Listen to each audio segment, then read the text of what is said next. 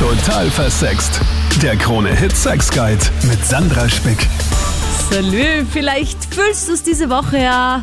Fühlt sich irgendwie komisch, wuschig, vielleicht auch aggressiv.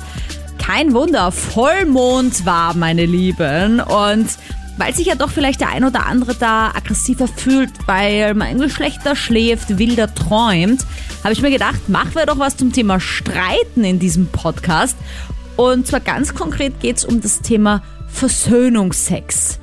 Hast du den gehabt, erlebt? Ist der Versöhnungsex tatsächlich der bessere Sex? Oder hast du nach so einem Streit einfach überhaupt gar keine Lust auf Sex und willst du da am liebsten nur weg vom anderen? Welche unterschiedlichen Versöhnungssexarten es gibt, wie oft du da draußen Versöhnungsex hast, in welcher Menge im Vergleich zum normalen Sex unter Anführungsstrichen. Das und mehr hörst du in diesem Podcast und wir starten mit der Lilly. Was sagst du zum Thema? ehrlich sagen, mit meinem Ex-Freund war es immer so, dass der Versöhnungsex einfach das Beste war. okay, wie intensiv war der Streit? Ja, keine Ahnung. Oft war es einfach so, dass ich selber irgendwie einen Streit dann angefechtet habe, weil ich einfach gewusst habe, dann wird es umso besser im Bett. Und oh. ich kann dir echt nicht sagen, wieso. Aber irgendwie ist dann so zweideutig so komplett heiß aufeinander. Und ja, keine Ahnung. Ja, man kennt das ja so aus Filmen, oder? Wo die irgendwie dann so Sachen nacheinander werfen und sich dann schon ein bisschen so fast so wegschubsen, aber dann sich immer mehr näher kommen dabei und dann wird wild geschmust und dann räumt er irgendwie alles vom Tisch weg und äh, dann geht's voll ab. Ungefähr so stelle ich mir das vor, diesen perfekten Versöhnungsex. Das stimmt, aber das, das, war leider bei mir nie so arg hardcore mit dem oh, ja, einen Tisch wegräumen oder sowas, mhm. aber, aber trotzdem generell immer sehr gut. Ja, aber war das dann irgendwie äh, so, dass ihr euch wirklich im Streit dann, dass ihr dann übereinander hergefallen seid, oder war das dann erst so am nächsten Tag nach der Aussprache? Ja, meistens war es eigentlich immer so, wir haben uns gestritten und dann haben wir das aber eh gar nicht lange ausgehalten, irgendwie so nichts zu reden und irgendwie hat es dann nicht einmal fünf Minuten gedauert und dann waren irgendwie schon die Kleider vom Leib und ja. wir hatten, wir konnten einfach nicht ohne. Ja, dann weiß man immer, dass es nicht so besonders arg war, der Streit, oder? Wenn das immer noch geht. Also ich glaube, wenn man sich dann beim Sex immer noch versteht, dann ist es schon mal ein gutes Zeichen. Dass die Beziehung noch andauert. Ja, schon. Aber er ist zwar, wie gesagt, jetzt schon mein Ex-Freund, weil es leider dann doch der Versöhnungsex hat einfach dann am Schluss nicht mehr ausgereicht, dass einfach so viele Sachen, so viele Kleinigkeiten zusammengekommen sind. Ja, dass ich seitdem einfach Single bin, aber naja, schauen wir mal weiter, was die Zukunft bringt. Ja, alles Gute für die Zukunft, Lili. Ist das eine gute Idee? Streiten und dann vögeln, ohne das Problem zu lösen. Was sagst du, Steffi? Ja, hallo. Ähm, ich sehe das eigentlich eh sehr ähnlich, wie du es gerade gesagt hast, weil ich finde es ein bisschen schwierig, Versöhnungsex überhaupt zu sagen. Also Sex als Versöhnung finde ich ein bisschen schwierig, weil ich sollte das Problem vielleicht erstmal kommunizieren und so lösen, bevor ich das irgendwie dann mit dem riecht. okay. Ja, hast du da irgendwie schon Erfahrungen gemacht? Weil ich bin ja zum Beispiel jemand, ich streite unfassbar ungern. Und das macht auch ganz viele Leute mhm. mega aggressiv, weil ich halt irgendwie eher so ähm, ja, immer versucht das so zu schlichten und bevor es dann irgendwie so extrem eskaliert und man sich so anbrüllt und deswegen habe ich echt drüber nachdenken müssen, ob ich schon mal so richtigen Versöhnungsex hatte, wo man auf den anderen noch so ein bisschen grantig ist, also noch so ein bisschen einen Hass hat und dann halt sich so richtig so Hate-Fuck-mäßig da austobt. Das kann ich doch nicht, schon mal hatte so voll. richtig. Äh, ja, voll. Ich, ich würde das eigentlich auch nicht behaupten von mir, weil zum Glück lösen wir das, also löse ich das mit meinem Partner eigentlich immer schon davor. Also ich meine, ich kann schon verstehen, dass man dann, wenn der Sex vielleicht dann recht bald danach kommt, man irgendwie mehr Emotionen noch fühlt, weil man das irgendwie gerade zusammen überwunden hat oder sowas. Aber ich war jetzt noch nie wütend währenddessen auf meinen Partner. Das heißt, du sagst, es ist die bessere Option, dass man sich erst ausspricht. Ja, definitiv, weil sonst, also das Problem geht ja dann durch den Sex nicht weg. Es ist ja dann im Endeffekt danach kommt es wieder und sowas sollte man auf jeden Fall lieber lösen. Und dann kann man ja immer noch danach Spaß haben. Aber ist der Sex, wenn man sich dann ausgesprochen hat, das Problem besiegelt hat quasi, ist das dann der bessere Sex? Mhm. Oder hast du dann irgendwie, bist du dann immer noch so ein bisschen, nein, ich bestrafe dich jetzt, weil wir gestritten haben, doch noch mit ein bisschen Sexentzug? Nein, das glaube ich nicht. Ich glaube schon, dass das auch nochmal schön sein kann, wenn man das eben wie gesagt, zusammen überwunden hat und wieder mal näher zusammengerückt ist durch so eine Konfliktlösung und da ist, fühlt sich das dann vielleicht auch nochmal intensiver an und spürt, also ist man dann auch nochmal ein bisschen froher über die Nähe und genießt das irgendwie nochmal, wenn man so merkt, was man an dem Partner hat. Hm. Salut an Psychotherapeutin Dr. Monika Vogrolli. Servus, grüß dich. Monika, da möchte ich dich doch jetzt gleich mal fragen nach den beiden Mädels hier. Mm, ist das empfehlenswert und besonders wann ist es nicht empfehlenswert?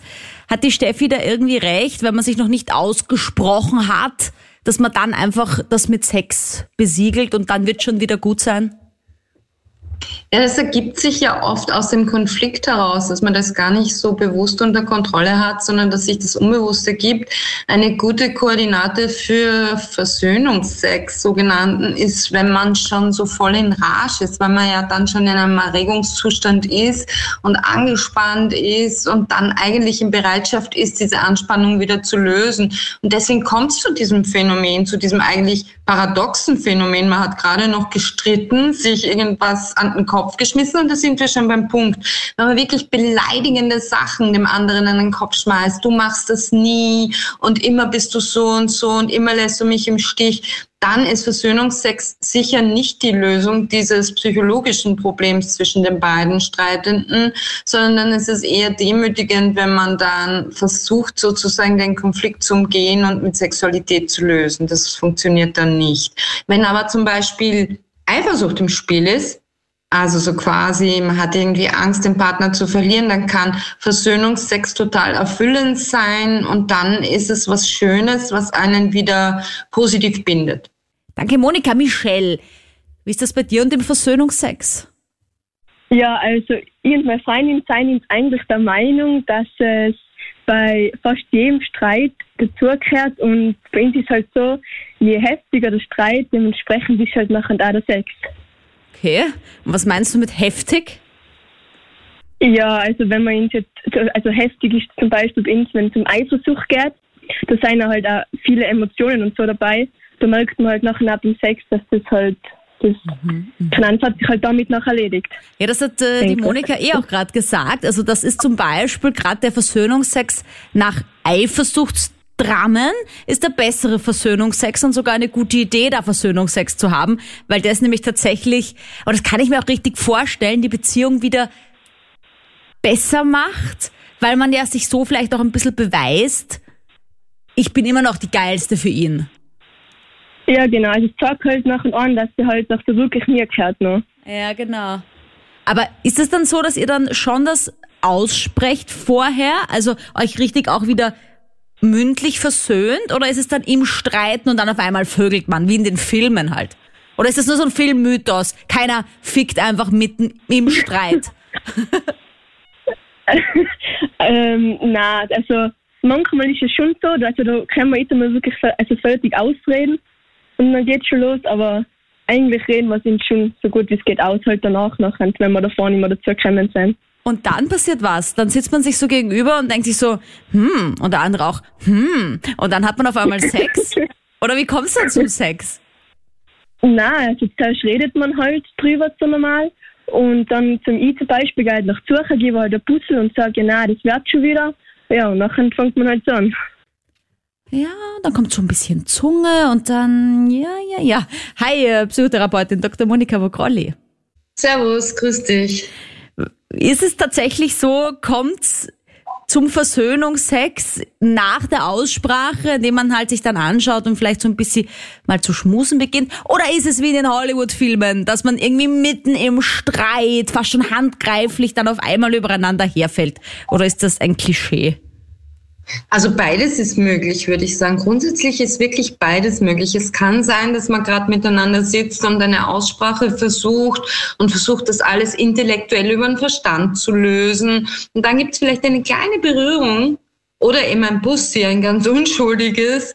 Und dann eskaliert die Funken sprühen. Es eskaliert im positiven Sinne. Hormone werden ausgeschüttet, Adrenalin und man fällt regelrecht echt übereinander her, weil, also die psychologische, wissenschaftliche Erklärung, weil Gefühle aufgestaut sind und kontrolliert zu werden suchten. Oft ist ja wirklich Eifersucht das Motiv, dass man den Partner wieder markieren möchte, auch durch den Sex. Mhm. Also ist tatsächlich der Streit irgendwie nahe an Geilheit. Weil für mich ist irgendwie nichts unsexy, als sich anschreien und streiten. Also ich bin da irgendwie ganz weit weg von, ja, und dann bin ich so geil und dann will ich unbedingt wild sein, dann bin ich eher so keine Ahnung, traurig. Also ich bin da nicht so gehypt.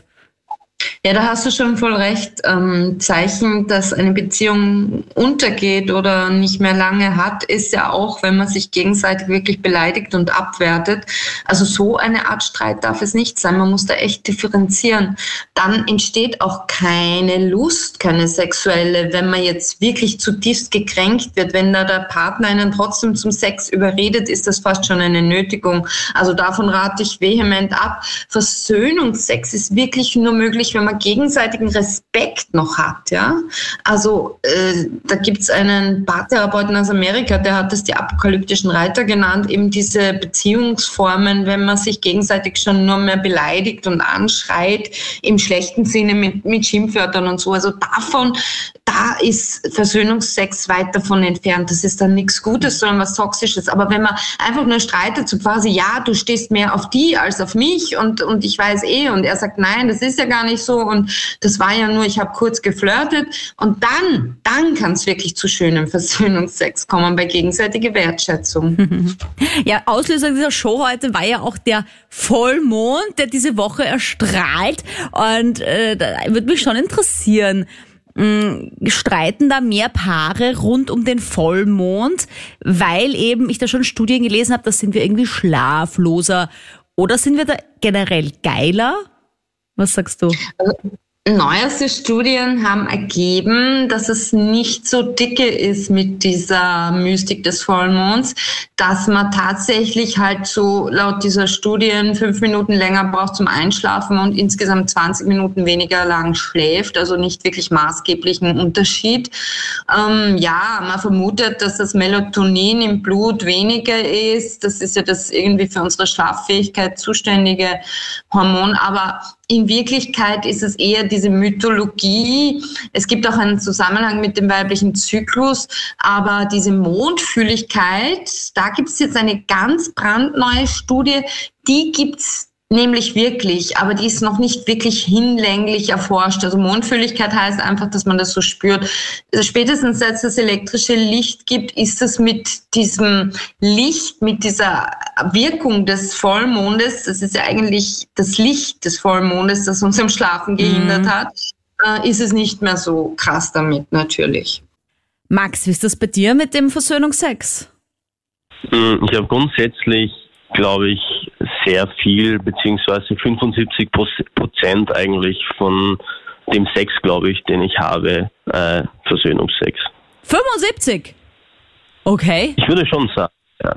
Mit einer Partnerin oder mit mehreren Freundinnen? Nein, eigentlich nur mit, ausschließlich mit meiner Freundin Mai. Okay, und woran liegt das? Was passiert da? Ich meine, 75 Prozent ist schon heftig.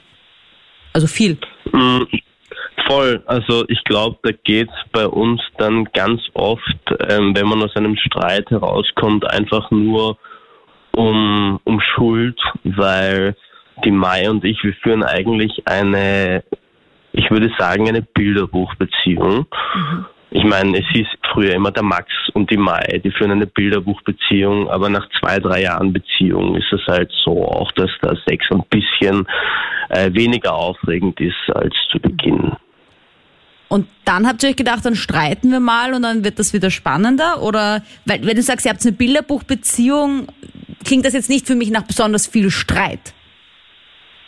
Naja, wenn halt der Sex dann ein bisschen wegbleibt so bin ich dann in den letzten Monaten draufgekommen, ist dann ganz oft äh, nach einem Streit die Frage nach der Schuld ausschlaggebend dafür, wer jetzt äh, wen quasi äh, im Sex dann auch etwas, an, et, etwas mehr befriedigen muss. Ah, okay, aber damit ich das jetzt richtig verstehe, also ihr seid so ungefähr drei Jahre zusammen, der Sex ist irgendwie weniger geworden und wenn ihr euch dann mal streitet, dann ist quasi die Versöhnung, dass wenn quasi du schuld warst, du sie quasi am Anfang länger lecken musst, bevor du ihn reinstecken darfst. Mm, ich würde eigentlich noch weitergehen. Also grundsätzlich hast du das gut erfasst, aber die Mai ist halt eher die, die Person halt, es hat sich jetzt in den letzten Wochen schon eher so in diese Richtung entwickelt, dass ich auch check, wenn die Mai dann einfach grundsätzlich auf einen Streit aus ist und bei mir die Problematiken sucht mhm. und dann diese Schuldfrage dadurch gelöst wird, dass ich dann quasi derjenige bin, der, der die Mai halt dann grundsätzlich mehr befriedigen muss. Aber das was ich natürlich auch gerne. Fast schon wie so ein Rollenspiel ein bisschen. Weißt du, sie kommt so nach Hause mit so ein bisschen Agroton, du weißt schon, ah, okay, es gibt wieder einen Streit. Okay, ich bin gerne schuld. Komm her.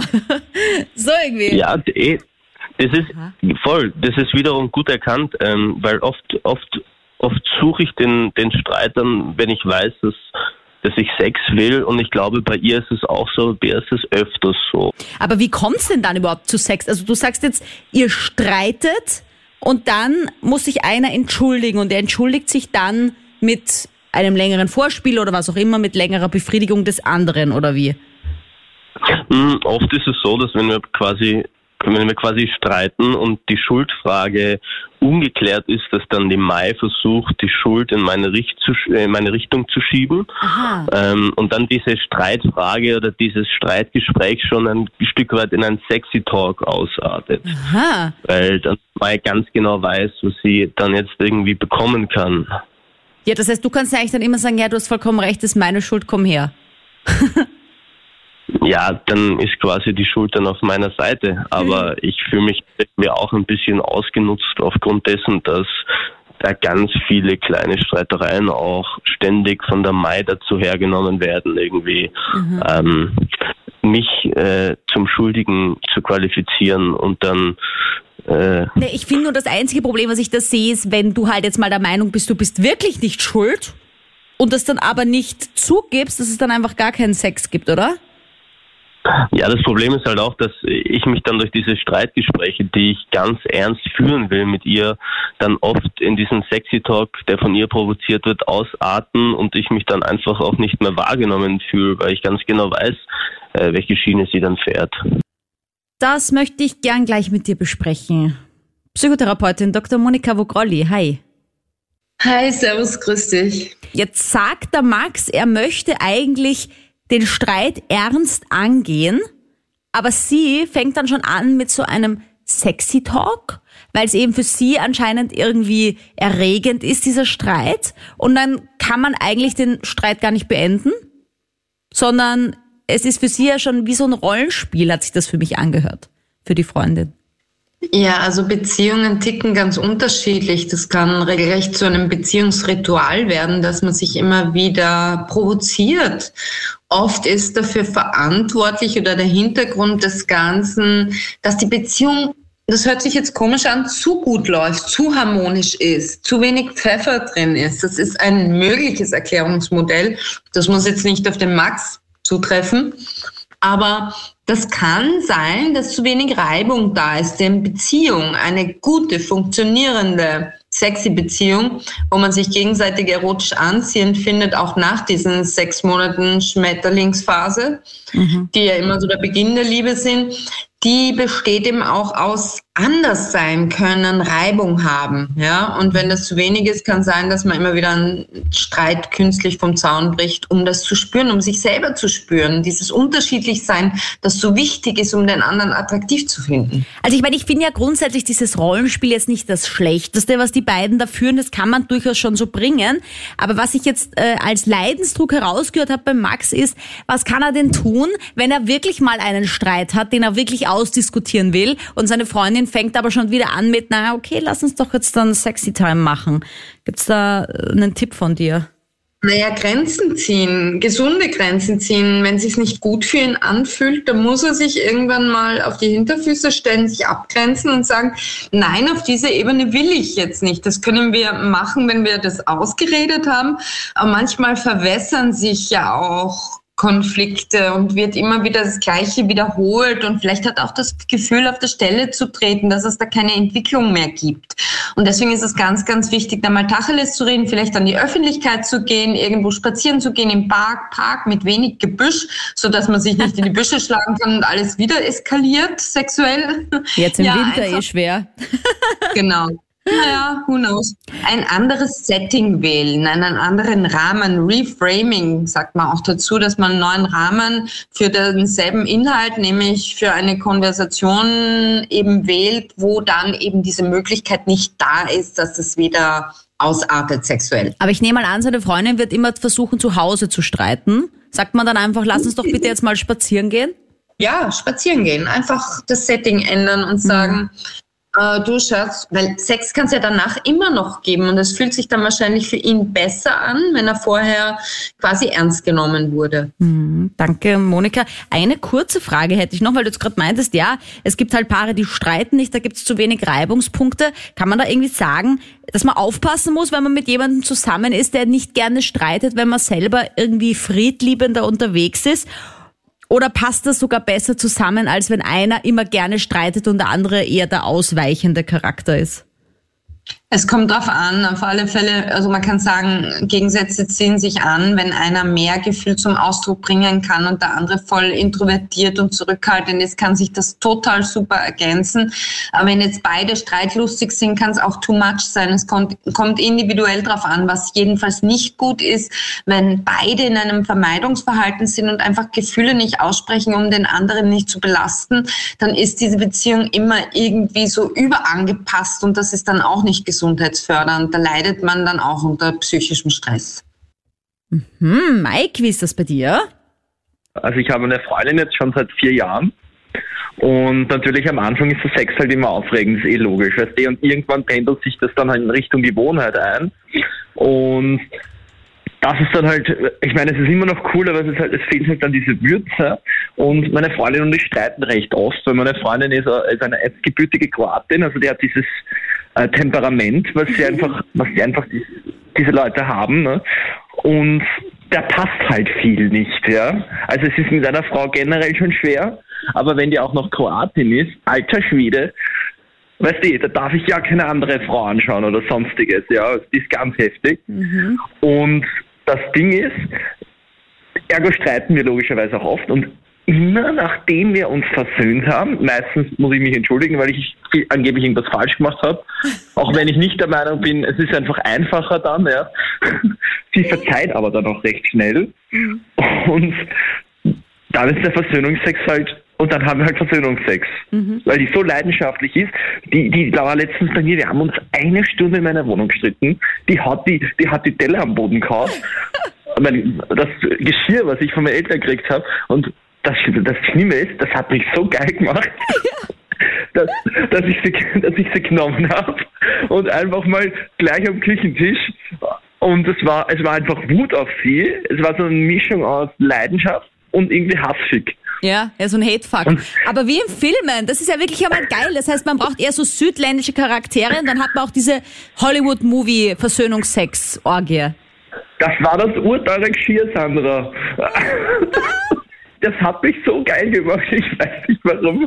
Und, und Wahnsinn. Und, und das hat mir dann den Spitznamen Magic Mike eingebracht. Magic Mike, so, so, lala. Na, das klingt doch nach erfolgreichem Versöhnungsex. Zur Konklusion, Salü am Psychotherapeutin Dr. Monika Vogrolli. Servus, grüß dich. Vielleicht ist es ja auch Teil deines Buches, die Beziehungsformel. Ist es wirklich besserer Sex, der Versöhnungsex? Naja, es ist eine Art nonverbal, also ohne Worte miteinander zu kommunizieren und dem anderen die Akzeptanz zu zeigen. Und manchmal ist ja Streiten wirklich nur ein, ein Wörteln und ein Machtkampf und ein Dominieren und Recht haben wollen, wo es nicht wirklich um viel geht. Oder es geht auch wirklich nur darum, ja, gehörst du noch zu mir, bekennst du dich noch zu mir? Und das kann man dann sehr schön mit Sexualität auflösen, diesen Konflikt. Viel besser als mit Worten. Sexualität zeigt ja auch eine Art Bekenntnis zueinander. Jetzt ist es aber doch so, dass manche Paare da vielleicht ein bisschen eingefahren sind in dieses Streiten, Sex haben, zeitlang wieder alles gut, streiten, Sex haben. Kann man, wenn man Versöhnungsex schon hat, das auch irgendwie nutzen, um das in einen Vorteil für die Beziehung zu verwandeln? Auf alle Fälle. Aber es sollte kein Automatismus werden, weil immer wenn es so ein, wie soll ich sagen, Reizreaktionsstandardmuster wird, dann nützt sich's auch von selber ab. Denn Beziehung ist was Dynamisches, was Lebendiges, was sich immer wieder erneuert und wo jeder für sich eine Entwicklung hat, aber eben auch die Beziehung eine Entwicklung haben soll. Und deswegen sollte nicht immer das Gleiche quasi wie ein Refrain kommen, sollte es da schon Variationen geben, weil sonst kann es sein, dass es zu einem zwanghaften Muster wird, also dass es ohne Streit Streit als Vorspann oder Prolog gar nicht funktioniert, Sex zu haben. Und das war auch nicht gut. Egal ob Versöhnungsex oder normaler Sex, ich wünsche dir eine lustvolle Zeit. Danke, dass du diesen Podcast verfolgst, ihn weitersagst und bewertest. Ich freue mich auf deinen Input, dein Feedback, deine Vorschläge zu neuen Podcast-Themen und auch sonst jederzeit von dir zu lesen per Mail oder per Instagram steht beides in der Infobox von diesem Podcast. Bis nächste Woche. Total versext. Der Krone-Hit Sex Guide.